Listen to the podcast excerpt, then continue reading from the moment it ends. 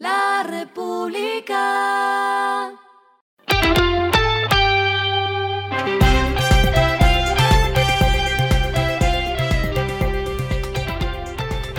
Esto es lo que debes saber al comenzar la semana.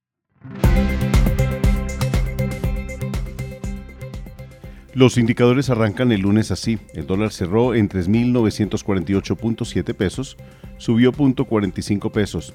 El euro cerró en 4.208.52 pesos, bajó .31 pesos. El petróleo Brent se cotizó en 93 dólares el barril. La carga de café se vende a 1.270.000 pesos y en la bolsa de Nueva York se cotiza a 1.88 dólares. Las movidas del fin de semana fueron.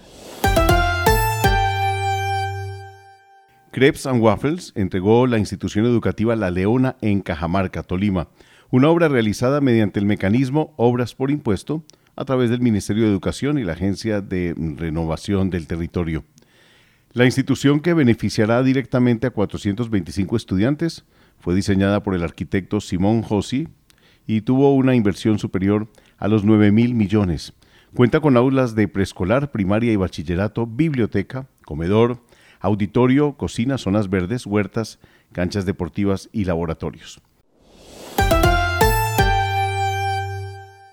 Mineros cerró la venta de su subsidiaria Minas Argentinas SA al comprador Eris LLC. La operación se estructuró como la venta como parte de dos de las filiales de mineros de la totalidad de las acciones en circulación de Minas Argentinas en virtud de un contrato de compraventa de acciones del 7 de septiembre de 2023.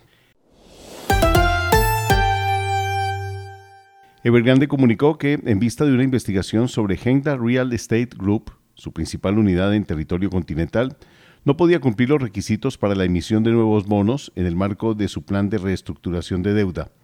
La unidad de Evergrande estaba siendo investigada por el regulador de valores chino por presunta violación de la divulgación de información. Lo clave del fin de semana. El ministro de Hacienda, Ricardo Bonilla, aseguró que el precio del galón de gasolina podría incrementarse hasta 16 mil pesos para finales de año, toda vez que se amplió la brecha del Fondo de Estabilización de Precios del Combustible por el alza del valor internacional del petróleo. El ministro también mencionó que los taxistas no contarán con una tarifa diferencial de combustibles una vez se finalice el plan de compensación que lanzará el gobierno a finales de mes. Lo que está pasando en el mundo. Morgan Stanley cree que la Fed no subirá más las tasas de interés y que bajarán en 2024. Ellen Sedner, economista jefe para Estados Unidos de Morgan Stanley, dijo que un posible cierre del gobierno por parte de los republicanos podría dejar a los responsables políticos sin todos los datos económicos que necesitan para tomar una decisión, reforzando los argumentos a favor de que los funcionarios de la Fed mantengan el statu quo en la reunión de noviembre.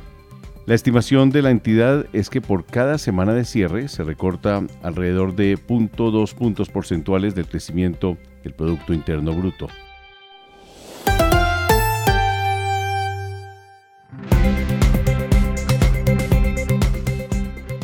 Finalizamos con el editorial de hoy.